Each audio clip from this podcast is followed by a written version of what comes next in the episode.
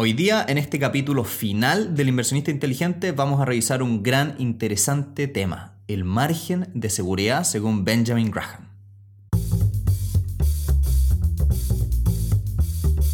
El episodio de esta semana es traído a ustedes con la ayuda de nuestros generosos Patreons. Vayan a Patreon-elemental para ver cómo pueden apoyarnos en el podcast. Y esta semana le damos gracias especiales a nuestro nuevo Patreon, Alberto. Alberto, muchas gracias por tu donación y esperamos que tengas una muy buena semana. Hola a todos, bienvenidos a Elemental, su club de aprendizaje semanal. Mi nombre es Pedro y estoy acá con Santiago. Hola, hola. Y en esta parte final del inversionista inteligente vamos a ver el capítulo 20 de, bueno, este libro de 600 páginas que escribió Benjamin Graham, tan fundamental a todo lo que es esta escuela de inversión del análisis fundamental y que hemos disfrutado mucho, mucho acá. Sí, solamente como aperitivo para los que no han eh, escuchado los otros episodios, Benjamin Graham es uno de los profesores de un inversionista que se llama Warren Buffett. Es muy, muy famoso porque este inversionista, eh, Warren Buffett, fue y es uno de los hombres más exitosos en el mundo de las inversiones de toda la historia y el libro de su profesor se popularizó debido a él y todo el éxito que eso significa. Y los invitamos, si es que tienen ganas de conocer un poquitito más de la biografía de este autor, a dos grandes lados tenemos un episodio sobre la biografía de Benjamin Graham y tenemos otros tres capítulos respecto del inversionista inteligente. Así que si están escuchando esta parte, eh, sirve en sí mismo, la pueden escuchar en sí misma, pero es ideal que, que vean las primeras partes del libro como para que entiendan un poquitito mejor el contexto. O sea, si saltaron a este primero, ¿Qué están haciendo? Eso es raro. Es que les puede haber pasado porque lo pusieron nomás y entraron cuando ya estaba este arriba nomás. Probablemente. Bueno, igual, creo que este capítulo en particular es suficiente, suficientemente autocontenido como para poder tener un valor en sí mismo, sin depender de todo lo anterior. Sí.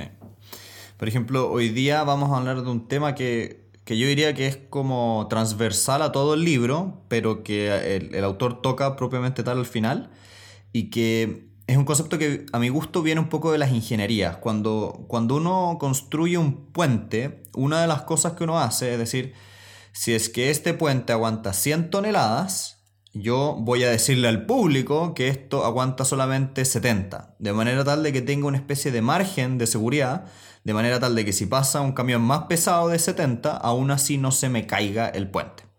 Y ese como principio de las ingenierías, de la arquitectura, es aplicable también a las inversiones.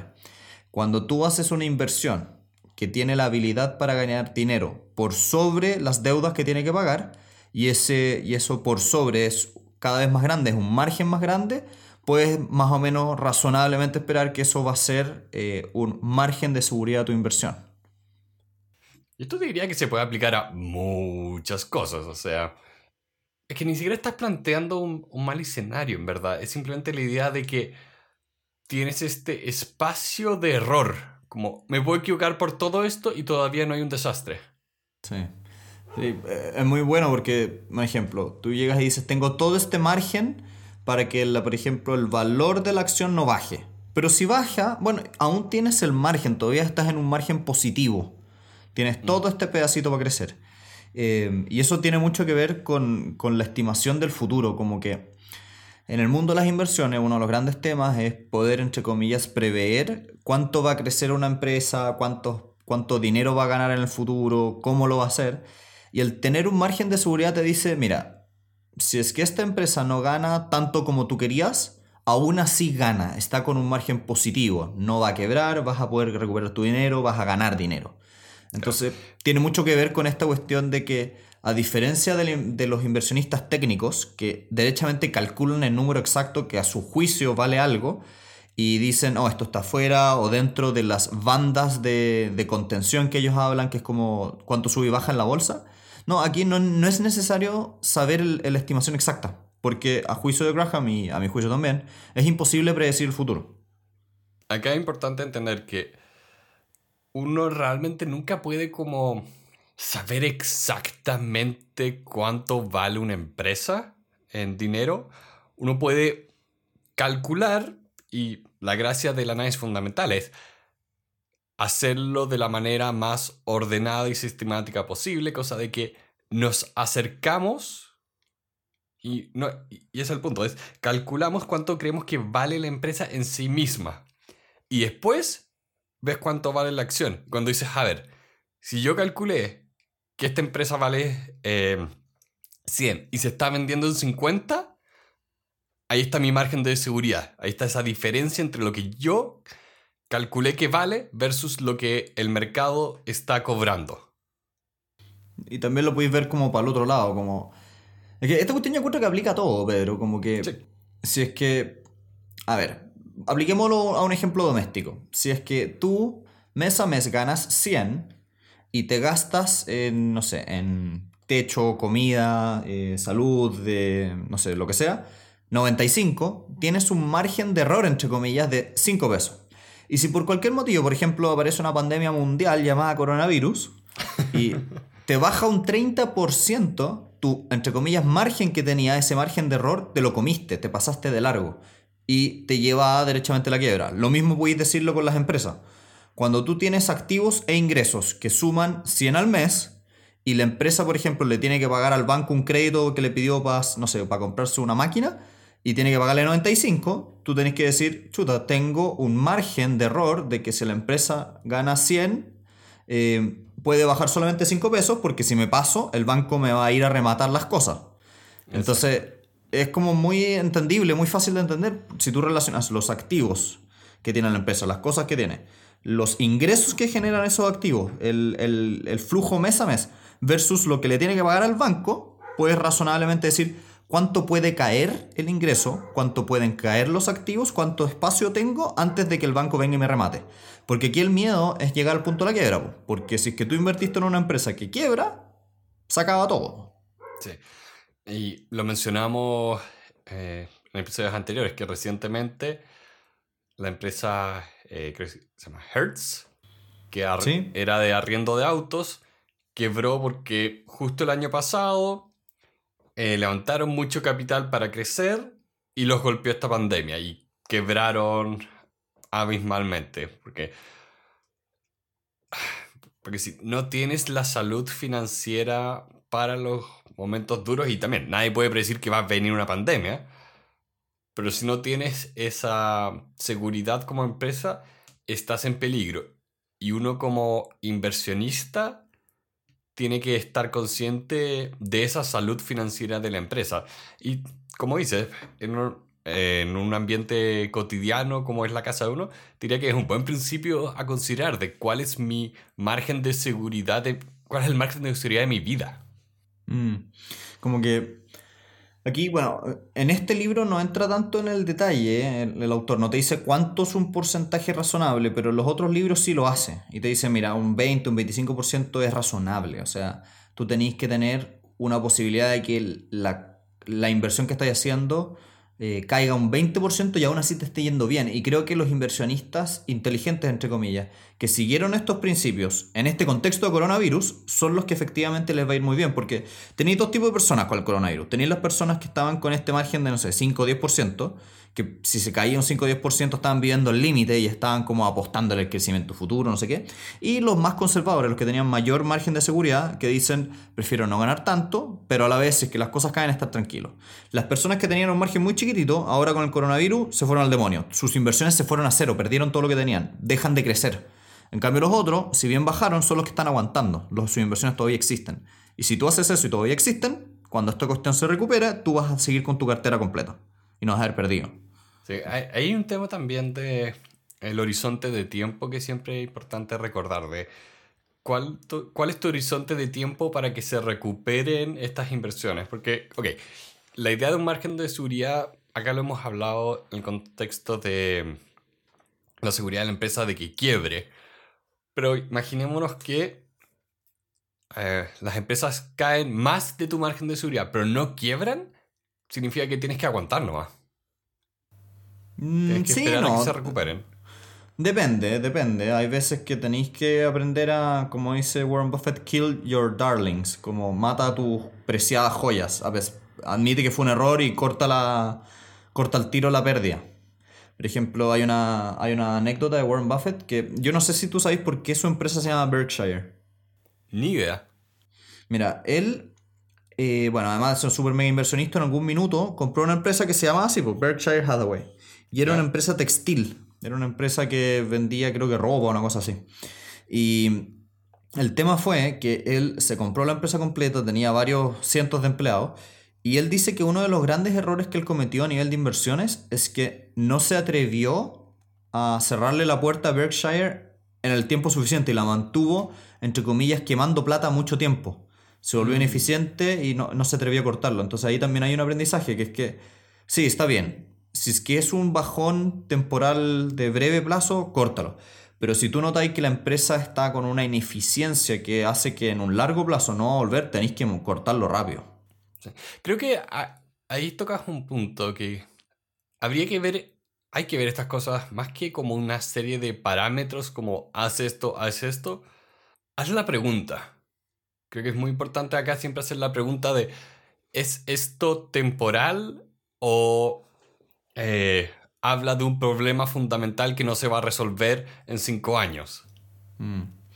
Cáchate que es ahí donde lo veo harto, como que tal vez es propio de nuestra edad, que nosotros todavía, entre comillas, somos jóvenes, eh, pero muchas veces en los mercados más conservadores, por ejemplo, el mercado que yo me muevo, que es el mercado legal, eh, por la forma en que se ha venido haciendo las cosas, por la forma en que la gente y los abogados están acostumbrados a hacer, muchas veces hay una especie de aversión al cambio, una aversión a hacer algo nuevo, y las personas no reconocen que la forma de hacerlo ya no es esa. Y perpetúan la forma de hacerlo mucho más de lo razonable por este miedo a cambiar en general. Mm. Como el miedo a aceptar que las cosas no van a volver a ser como eran antes. Y, y es bien triste porque muchas veces veía estudios jurídicos que te- se terminan disolviendo porque se volvieron muy ineficientes. Tenían una estructura que ya no funciona o que un negocio que ya no existe, que dejó de, de- de hacerse y, y la gente no se atreve a adaptarse. Y si no te atreves a adaptar, mueres. Así, derechamente.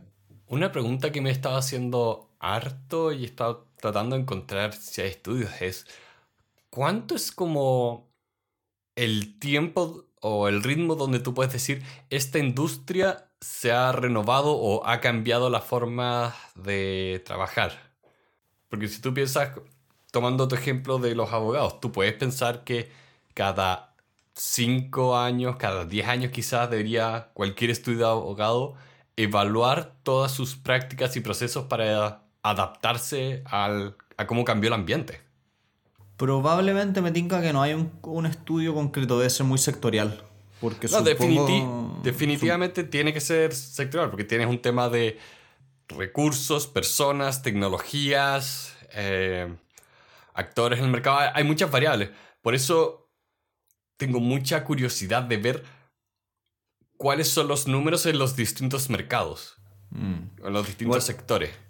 Igual no sé si te acordáis ese libro que leímos este de Big Data, el que se llama eh, Everybody Lies, todos Sí. mienten. Bueno, en ese te acordáis que decían, pues que hay veces que surge un jugador en la en un mercado específico que utiliza un mecanismo, por ejemplo en, el, en lo del libro de ellos era como Big Data, probablemente tal, pero utiliza una forma de tomar decisiones que es tan novedosa, tan radicalmente novedosa, que al principio es el primero y se lleva todo el margen y después los otros se ven obligados o a adaptarse o a morir. Moneyball. Moneyball, vean la película. Sí, también. La película también habla del mismo tema. Esto yo también creo que va un poco de la mano de lo, de lo que es como la capacidad de generar beneficios de las empresas. Porque como nosotros venimos diciendo, eh, hay oportunidades donde hay que adaptarse o morir. Y también muchas veces hay que tomar como dos grandes como ideas. Como primero la capacidad de ingresos con el precio. Como comparar cuánto estás pagando hoy por los por los ingresos que estás recibiendo.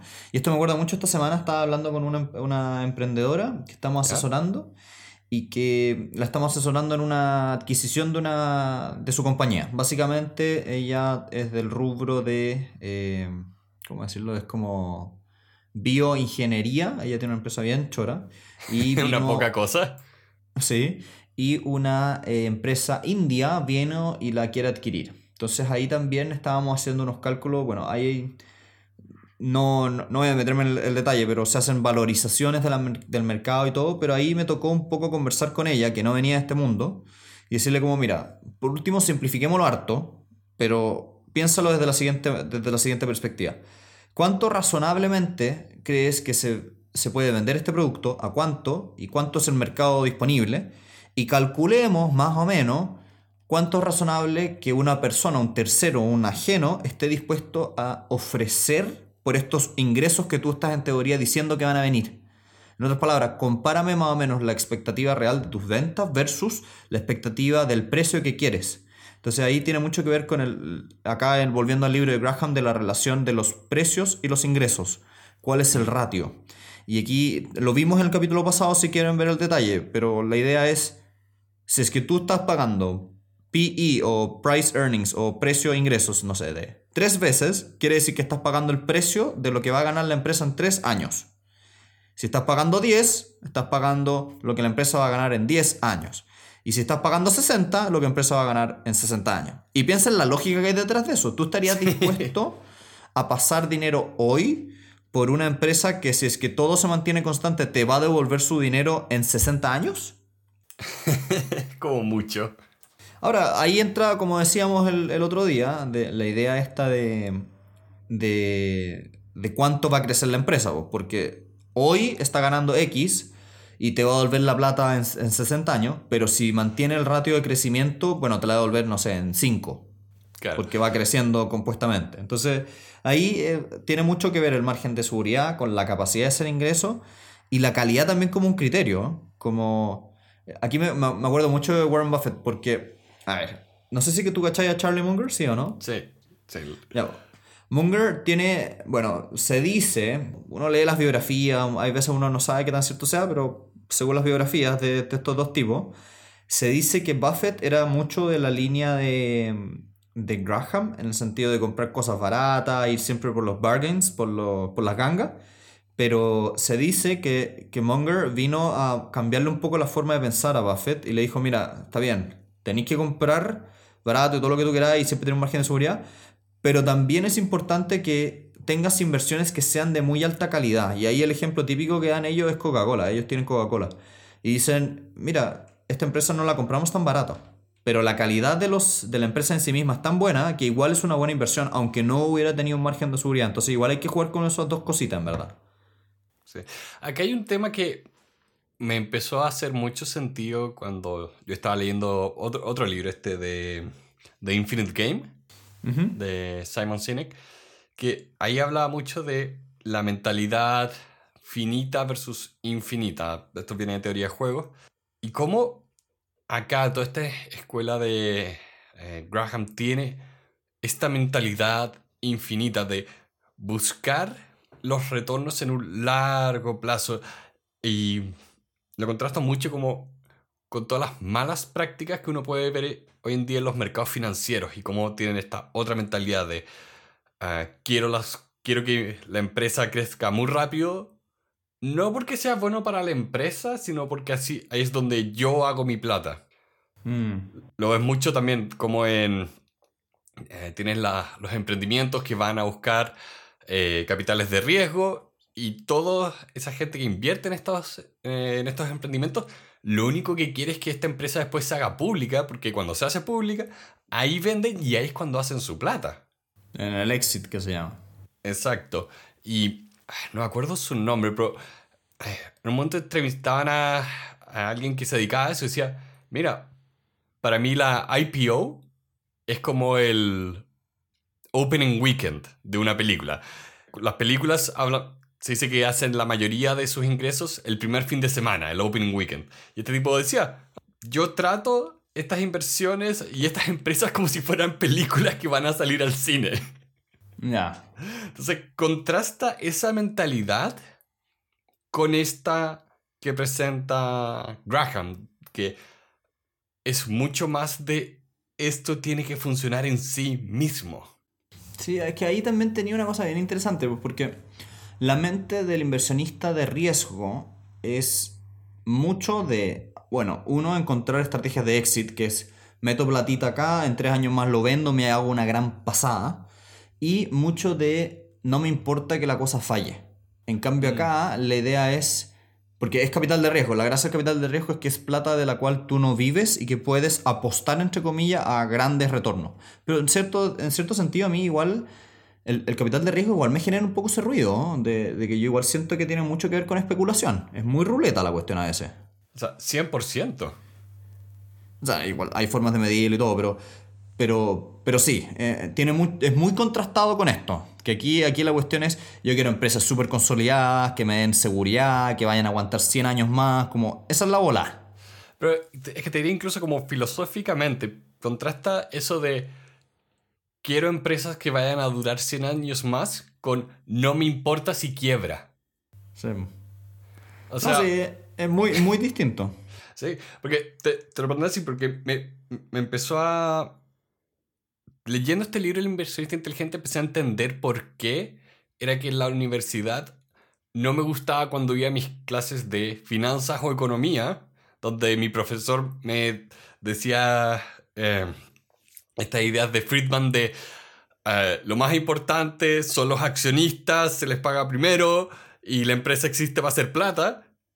Y después iba a mi clase de negocios y el profesor me decía, mira, acá el foco es encontrar un problema, solucionar el problema y lo más importante es el cliente porque él nos va a mantener al infinito.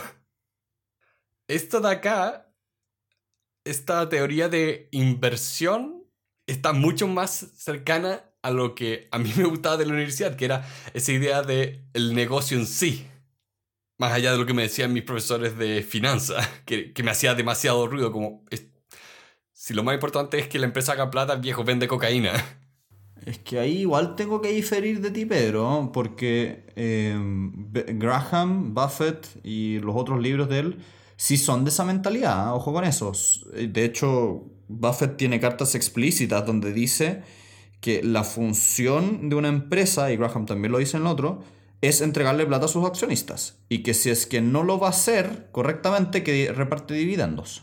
Es que acá es donde diría que está la diferencia, porque tienen esa exigencia, pero nunca viene de esta eh, mentalidad tan cortoplacista que es tan destructiva. Acá cuando dicen compra pensando que vas a ser el dueño y compórtate como un dueño, o sea, tiene mucho más que ver con alguien que tiene un jardín y lo cultiva que cualquier otra cosa.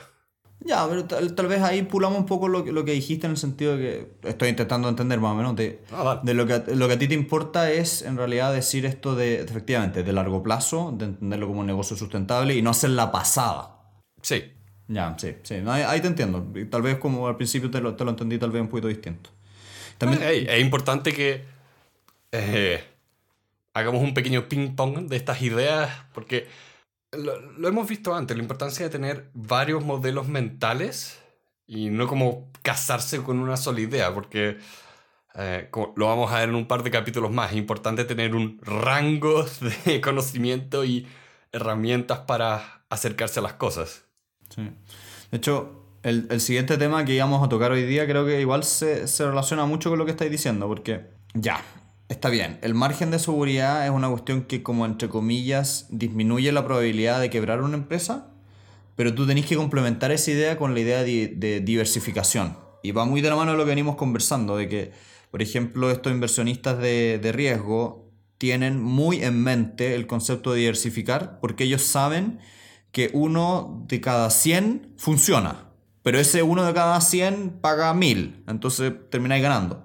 Acá, acá la idea también de, de Graham y Buffett, que son más, son menos de esta ruleta, entre comillas, es que, bueno, ok, ten una doble forma de protegerte.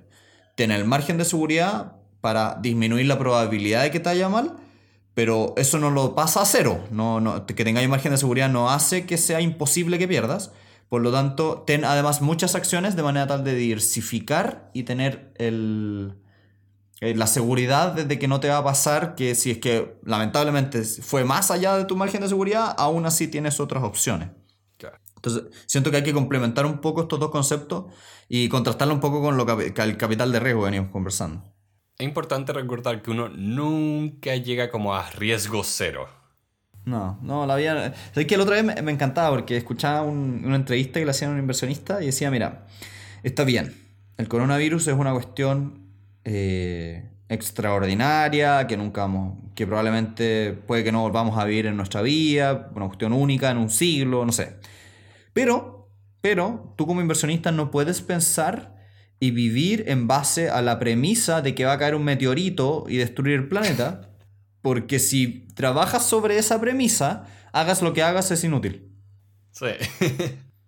Bueno, si cae eh, bueno, pero ¿qué pasa si es que cae un meteorito y explota la, la ciudad? Bueno, en ese caso te moriste. No, no hay, hay nada, nada que hacer. Así que no, no, no planees para ese escenario porque no hace ningún sentido. Sí, eh, es un poco como que de hecho les han dado varios programas de televisión en Estados Unidos que se preparan para el fin del mundo. Y me encanta una, eh, una crítica a todo esto. Es como, ok, tienes un... Tienes comida para un año, tienes todos estos sistemas de seguridad. Si la sociedad colapsa alrededor tuyo, ¿cuántos años más crees que vas a poder vivir? Mm. Como si literalmente todo colapsó. Uno, es muy difícil ser una persona 100% autosustentable.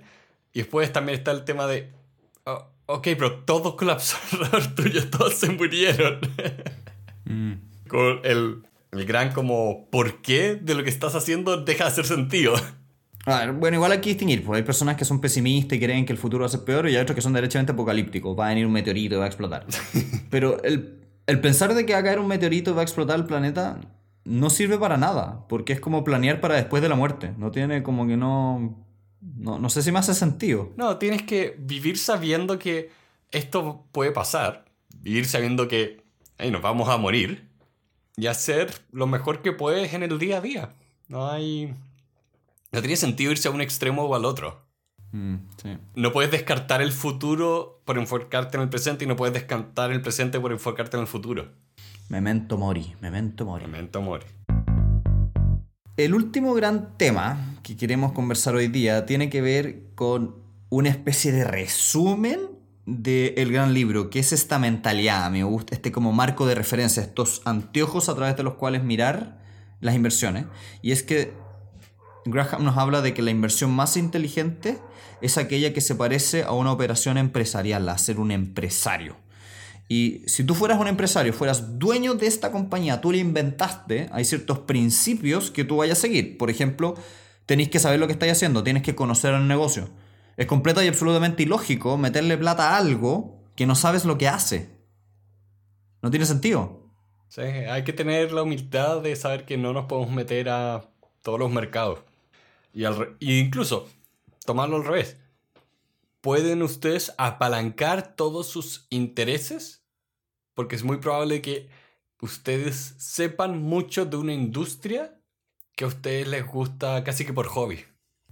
Ese también es un buen punto. Eh, hay, otro, hay otro autor, otro inversionista se llama Peter Lynch, y en uno de sus libros habla de la idea de que todos tenemos un área de expertise dentro de la cual podemos encontrar buenas inversiones. Y él dice que le pasaba que a veces iba con su hija chica al mall y veía, no sé, una marca de ropa y la hija le decía, no, esto es lo mejor, le está yendo tan bien, amo esta empresa por A, B, C, D, E.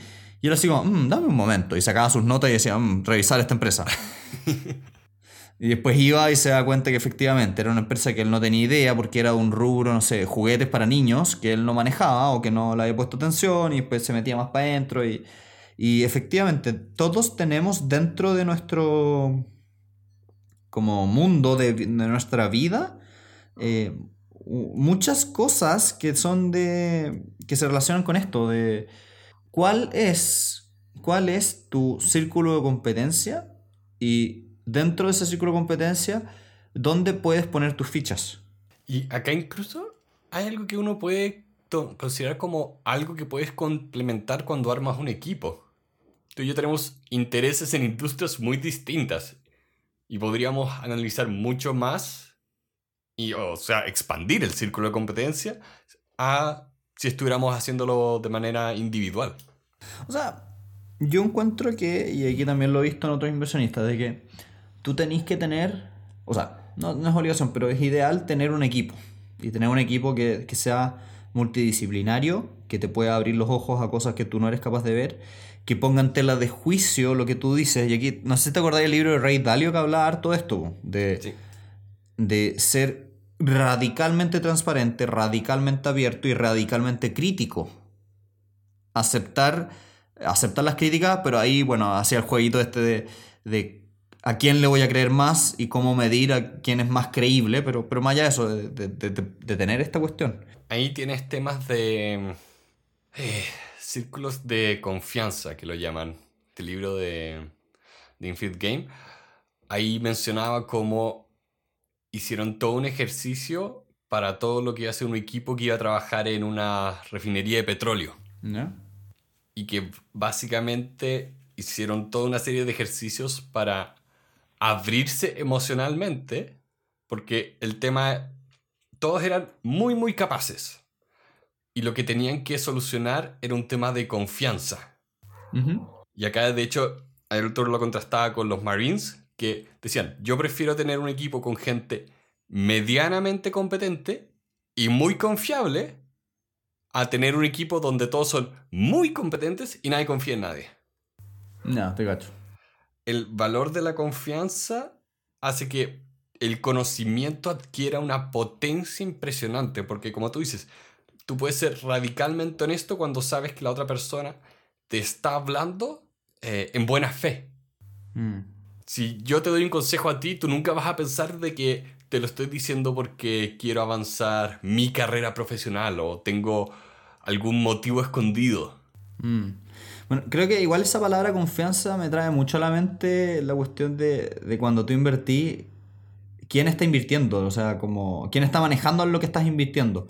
¿no? Como no dejar que cualquiera dirija tu empresa si es que no lo puedes supervisar.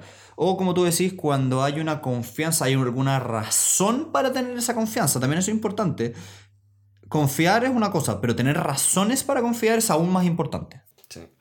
Y acá recuerdo una charla que fui de mi universidad donde el profesor nos decía, mira, ahora hablamos de que hay una crisis de confianza donde nadie confía en las instituciones o empresas.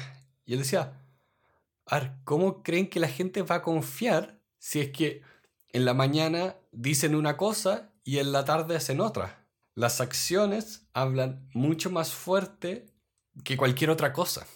Como que... Y también la consistencia de las acciones. Sí, como que aquí siento que cuando uno invierte, por ejemplo, a ver, cuando tú, cuando tú invertís en acciones y así la pega bien, una de las cuestiones que tú te, te, te metís a analizar es, es, la administración. Y aquí yo me acuerdo múltiples veces, como he hecho esto muchas veces, tú te metías a revisar bien quién es el gerente general, el CEO famoso. Te ponías a mirar qué ha dicho en el pasado y cómo ha ido evolucionando lo que dice. Cuántas veces te miento o no te miente respecto a los resultados. ¿Qué pasa ¿Qué pasa, por ejemplo, si es capaz de admitir errores, si es que es capaz de admitir que le fue mal en un año? ¿Cuál es? Porque ahí tú, si es que es parte de lo que dice Graham, decir que tú estás pensando las inversiones como si fueras un, un empresario, ¿con quién quieres estar asociado? Sí. Como yo ahí encuentro que hay un tema muy interesante que en mi pequeña experiencia, no es mucha, pero en mi pequeña experiencia en el mundo de los negocios, he aprendido que uno tiene que asociarse con personas intachables y que si es que tú empiezas a mezclarte con las personas inadecuadas, no solo te afecta tu propio prestigio, sino que generalmente esas, esas inversiones no son muy buenas a largo plazo, como que no salen bien. Entonces como que tenéis que jugar un poco con los valores morales, sí son una buena estrategia de negocios. Sí, de, de todas maneras, o sea, ¿cuál fue este banco en Estados Unidos que investigaron porque habría, había abierto millones de cuentas de manera ilegal. No, no sé cuál. creo, que era Wells Fargo. Ya, no te creo. Y, y, era una cosa impresionante. Porque la cultura de esa empresa era tan de. era tan tóxica. Desde arriba hacia abajo estaba lleno de prácticas que. De, o sea, de frentón eran ilegales. Estaban imagínate que mañana te llegara una tarjeta de crédito de un banco al cual tú no perteneces. Y es como, no, si usted pertenece a mi banco. ¿Para qué? Sí, pues. Y eso, y esto es importante, cuando se hace a nivel de empresa, o O sea, esto es cuando es sistemático, tienes un problema donde no es que hayan malos actores, es un tema de el sistema y la cultura está podrido. Y eso parte de arriba y llega abajo. Sí, como que. A ver, si uno quiere ser un empresario, a largo plazo, la mejor política es eh, ser correcto, eh, hacer las cosas bien, crear valor real, no, no mentir, no engañar. Y creo a mi gusto, no sé, tal vez pueden haber habido, y, bueno, ni siquiera pueden haber habido, estamos claros que hay muchos empresarios muy exitosos que han utilizado no las mejores prácticas, pero no sé cuántos de esos empresarios realmente trascienden en el tiempo y generan un impacto cuando, cuando si, no, si no han tenido una rectitud en el camino, como que que siento que a, largo plazo, no sé, como que me da un poco la impresión de que las personas por lo menos que yo más admiro, los empresarios que yo más admiro son esos que uno siente que son más intachables en cierto sentido. Sí, y, sin exigirles que sean como superhumanos que nunca se han equivocado, hay acciones que hablan tan, tan fuerte. Yo, siempre lo, voy a decir, admiro profundamente a eh, Satoru Iwata de Nintendo. Cuando a Nintendo le fue muy mal entre el 2011 y 2013, él se cortaba el sueldo y decía, acá no vamos a despedir gente, simplemente por, por lo que él decía, mi, mi, mal, mi mala gerencia. Él se hacía responsable de sus acciones y eso encuentro que habla tan, tan fuerte. Sí, ahí entra un, ahí entra un tema de liderazgo. Encuentro que, en los negocios también hay liderazgo. ¿Y tú con, con, qué tipo de líder quieres estar invirtiendo? Sí, o sea, lo contrasto esto con el gallo de Bobby Kotick de Activision, que en un año donde tuvieron ingresos récords, eh, despidieron a 800 personas porque no llegaron a las metas que habían proyectado a Wall Street. Y el tipo al mismo tiempo es uno, está en el top 100 de los CEOs más sobrepagados. Imagina el contraste que hay ahí. Mm, sí. Eh, ahí tengo una. Volviendo a este tema de. ¿A quién deja la, administración de la, empresa? O sea, acá veo que tú tienes que entrar a invertir con gente que de verdad confías y que te dices, tú tienes la mentalidad que yo quiero para liderar este proyecto y por eso te voy a dar mi dinero porque confío en que no vas a hundir este barco. Mm. También, por ejemplo, de la mano anterior, como no pasa nada si dejas pasar una oportunidad que no era la adecuada. Como que, ya, imaginémonos que venía una buena empresa y todo y, tuviste tus dudas del administrador por algún motivo y pasas operación. Bueno, esto usted no es como el béisbol, no es como que te tiren una pelota y a los tres strikes para afuera. No, acá es más bien el mundo de las inversiones es tenéis que estar convencido y tenéis que tener una buena, como buenas razones sólidas para pensar de qué probabilidades de que te va a ir bien, de que vaya a sacar plata. Como que es que muy, es muy raro. ¿Quién en, su sano juicio estaría dispuesto a, pasarle los ahorros de su vida a otra persona sin en verdad estar seguro de que la cuestión va a ir bien? No te estoy diciendo 100% porque la seguridad absoluta es imposible, pero tener razonables ideas de, de que esto va a ir bien. ¿Ha escuchado el Fear of Missing Out. Sí, sí. Sería igual bueno que lo, lo explicara un poquitito para los, para los auditores. Sí. Eh, esto es el miedo de perder la oportunidad o el miedo de, de quedarse afuera. Se, se, usa mucho, por ejemplo, en el contexto de marketing o campañas de empresas de que dices como, ok, quieres crear la sensación de que, a ver, por ejemplo, con una película, si es que tú no fuiste a ver la última película de Avengers, tú vas a sentir el miedo de no ser parte de la discusión de, oh, esto fue lo que pasó, me gustó la película por esta razón. Viene un poco de eso y, muchas marcas que tratan de crear como eventos exclusivos tratan de crear un poco este mensaje o esta sensación. Y es una sensación psicológica muy real de que nos da miedo perder algo y ya sea oportunidades o en este caso inversiones de, uh, si es que, si es que no compro ahora, voy a perder la oportunidad de haber ganado. Piensen cómo lo venden los bancos, que te venden fondos mutuos que, incluso si es que no son malos, el principal beneficiario de esa transacción es el banco, no eres tú. Sí, po. Es lo que hablábamos antes, de dónde están los yates de los clientes. Que es un buen libro, por cierto. De- lo podemos leer en un futuro, de hecho, lo voy a anotar acá, porque lo voy a comprar y leer. Muy bien. Entonces, te- tengan eso en consideración, de que especialmente la mayoría de las personas van, si se ven enfrentados a una situación de ah, inversión o posibilidad de inversión, va a ser en presencia de un banco o en una relación con su banco. Entonces, tengan muy claro que cada vez que le ofrecen una oportunidad, es muy probable que no sea tan única como se lo están presentando y que la mejor, la mejor opción simplemente sea dejarla pasar. Porque no se van a perder nada. Mm. O sea, uno siempre tiene que estar invirtiéndose, eso es parte de, pero, pero sí, acá no pasa nada si es que dejas pasar una no tan buena oportunidad. Aquí el problema está por el otro lado, es que si empiezas por tomar siempre una oportunidad a tomar malas inversiones. Exacto. O sea, a mí me llegó una oferta, o a mi papá, mejor dicho, le llegó una oferta del banco que eh, la conversamos con Santiago porque era como, oye, ¿qué es esto que nos están mandando? Y era que el banco estaba comprando una acción que nosotros podíamos comprar directamente. Y te cobrarán una comisión por hacerlo. Sí, y como, "Mm, sí, mejor no. Ahí también es importante tener el coraje para reconocer cuando tú sabes algo eh, y estás seguro de tu análisis, a pesar de que la masa no te haga caso. Y aquí esto pasa mucho en las inversiones, de que tú ves a una oportunidad después de un análisis exhaustivo que nadie más está vi- viendo y nadie le está poniendo atención. Y tienes que tener el coraje de invertir en eso a pesar de que nadie, eh, nadie te haga caso. Y esto me recuerda mucho hace ya varios años, 7, 8 años atrás.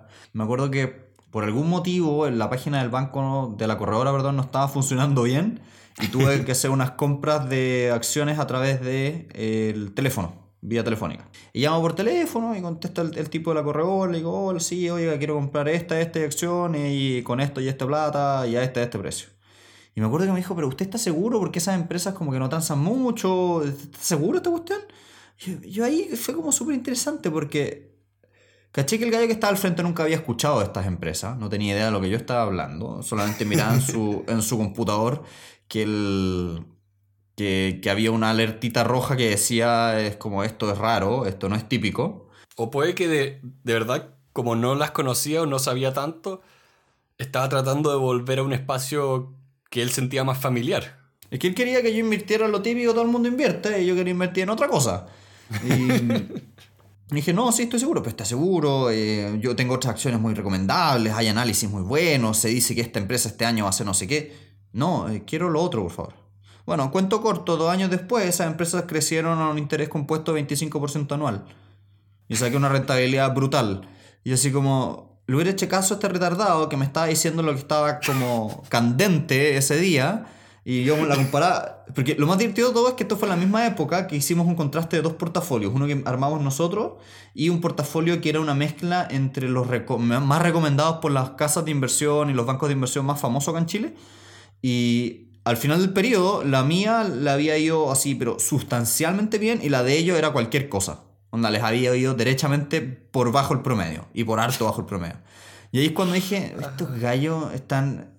Es que ahí tú te das cuenta, po. tú decís, el banco gana cuando tú transas. El banco gana cuando tú le pasas la plata. Por lo tanto, a él lo que le interesa es que entrís y salís, entrís y salís para sacar comisiones, comisiones, comisiones, comisiones. Entonces, piensa bien cuál es el incentivo del gallo que está al otro lado del teléfono. Sí, eh, no sé si escuchaste el podcast que te mandé de Michael Lewis. Eh, no todo, pero sí, sí lo cacho. ¿Por? Eh, pero el último que mandé esta semana, ese capítulo especial. No, no lo escuché. Ya, eh, Michael Lewis es el que escribió Moneyball, ha escrito varios libros y también escribió The Big Short. Entonces, Cuya película es buenísima. También.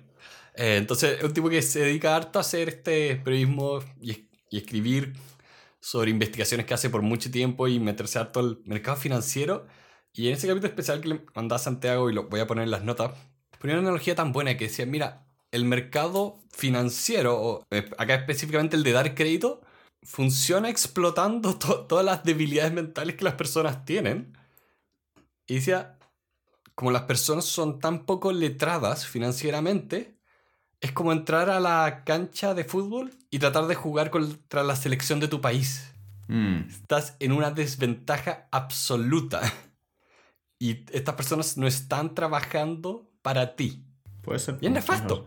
Es, es nefasto porque la mayoría de las personas confía en que en est- estas personas cuiden sus inversiones, cuiden su dinero, cuiden su trabajo. Eh, El dinero es el fruto del trabajo eh, y el esfuerzo que han tomado. Y lo encuentro nefasto que estemos en este punto donde no podemos confiar en las personas que su trabajo es ese. Su trabajo es que sean los expertos financieros. Y no, hay que estudiar mucho, hacerse uno el experto y como tú lo hiciste con este tipo al que llamaste, decirle, no, yo tengo un plan, es mejor que el tuyo, cállate. Ya, t- tal vez no seas tan agresivo, pero sí, el punto está en que Sí. cuando eres inversionista y te tomáis la cuestión en serio, porque tenéis que hacerlo en serio, no, no es llegar a invertir en estas, ah, es que yo creo que va a ser súper bueno, no, tenéis que haber estudiado los últimos 10 estados financieros, los últimos 10 años, haber aprendido de la industria, conocer bien el negocio, ver la administración, ver las ventajas competitivas, hacer todo un análisis bien profundo de varios Hemos hecho cientos cuatro capítulos sobre este libro, háganse una idea. Muchas, muchas horas. Y cuando llega ese punto donde la masa dice una cosa y tú dices otra, tenés que aprender a, a confiar en ti mismo e ir contra la masa. Y cuando eso pasa, te puede ir súper, súper bien. Porque tú hiciste el cálculo, tú no sabes por qué la masa está diciendo eso. La masa probablemente no tiene idea de lo que está diciendo. Y ahí, ahí creo que lo último, como para cerrar el día de hoy, tiene que ver con el elemento más importante de la inversión está en el espejo, eres tú mismo. Lo que tienes que aprender así como conclusión de esta cuestión es que tú te tienes que conocer tanto que anules el riesgo de, de tu propia persona. Si al final del día, si queréis ver el riesgo, es cosa de ir al baño y mirarte al espejo. Eso es el riesgo. es la persona que comete errores humanos, es la persona que se deja llevar por las emocionalidades, que no tiene un sistema, que no hace el análisis. Ahí está el verdadero riesgo, ahí está el peligro. Entonces, me, me gusta mucho cómo cierra el libro, donde después de todos estos conocimientos de inversiones, bueno, recuerda una cosa, aquí el mayor tema es el ser humano que está al otro lado. Tenlo en consideración. Acá es donde dirían que incluso si es que uno qui- quiere mejorar sus habilidades financieras, tiene que estudiar psicología conductual. Sí, sí tenéis que aprender un poquitito cómo, cómo funciona la mente humana. Creo que lo hemos mencionado antes, pero está, siempre está como distinción, eh, o se presenta a la mente humana como esta parte racional y esta parte emocional. Y la verdad es que es un solo cerebro que funciona de ambas maneras. No. Entonces tienes que estar consciente de que dónde tu cerebro es vulnerable, cuáles son las situaciones que son de riesgo porque puedes tomar una mala decisión. Em- Empezar a, con, como dices, conocerse, pero también conocer el comportamiento humano básico. Como que, como que siento que lo importante acá es que, eh, sí, creo que ese es el punto, es que el camino de un buen inversionista nunca termina, tenéis que seguir aprendiendo, tenéis que seguir creciendo y tenéis que tener súper claro que nunca hay la certeza absoluta porque nunca te conoces 100% de ti mismo y siempre hay una oportunidad de crecer y seguir aprendiendo. Como que en eso creo que se apoya mucho nuestro, nuestro podcast de nunca jamás te detengas de aprender, nunca pares de creer que hay algo más valioso que puedes adquirir en tu mente, conocer a alguien. Todas las personas que se te paran al frente te pueden enseñar algo de alguna especie. Nunca paren, nunca paren de aprender. Hay que ah, tener aprendizaje continuo hasta el día de su muerte. Si se paran, se mueren antes. No piensen que estas cosas tienen una meta. Estos son procesos y uno tiene que aprender a amar el proceso en sí. Mm. El mejor maratonista no es el que ama llegar al final, es el que ama correr cada uno de esos 42 kilómetros. Mm. Aunque creo que también van a estar felices de llegar al final y dejar de correr un poco, porque 42 kilómetros es mucho. Quitándole todo el poder al mensaje ahí. ¿De qué otra forma puedo yo expresarme? De ninguna otra forma, lo sabemos. Ah, Bueno, pero, pero estoy contento. Creo que, que cerramos un libro que es muy valioso. A mí me ha encantado desde hace muchos años que lo leí. Y, y qué rico poder compartir con todos los que nos escuchan este, estas ideas que son tan, tan entretenidas, que sirven no solo para las inversiones, sino que como, que, como para la vida en general. Como que me quedo, me quedo con un buen gusto. Me quedo con Sí. un muy buen gusto. Yo realmente estoy impresionado de la cantidad de valor que sacamos de este libro. No tenía tantas expectativas. Mm. O sea, pensaba que iba a ser un muy buen libro de inversión, pero no me esperaba esta como sana filosofía que tiene al respecto de todas estas cosas.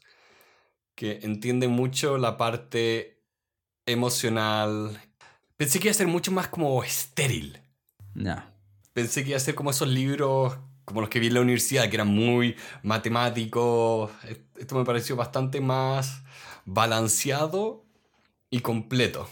Eh, es que igual también viene un poco de, otras, de otros tiempos. Igual, este es un libro viejazo de tener más de 70 años. Es bien interesante en ese sentido mirarlo desde ese lado. O sea, he visto libros que se escriben en los últimos 10 años y no son tan buenos como este. Bueno, ahí también pasa una cosa que es muy chora, que es que hay ciertos libros que rompen la barrera del tiempo. Sí. Y es por algo, en cierto sentido. Ah, Este definitivamente es algo especial en ese sentido. Ah, ¿10? Sí, un 10 de 10. ¿Cómo no hacer un 10 de 10 este libro, por favor? Sí, es, es muy, muy recomendable, realmente. O sea, hizo que me gustara el tema de finanzas. O sea, Eso eso, tiene que valer algo. Eso no es menor, digamos. Sí. Ya pues Pedro, ha sido como siempre un gusto conversar contigo sobre este libro, eh, mandarle un cariñoso saludo a todas las personas que nos escuchan, todas las personas que son nuestros patrocinadores. Los invitamos a seguirnos escuchando y ojalá que puedan compartir este episodio con todas las personas que eh, puedan sacar algún provecho de ello. Los invitamos a compartir este episodio, dejarle un like en cualquiera de las plataformas donde estén viendo esto. Todo nos ayuda no solo con los algoritmos, sino a saber que ustedes están allá afuera, al otro lado de internet, disfrutando esto. Ha sido un gusto, que estén muy muy bien. Adiós.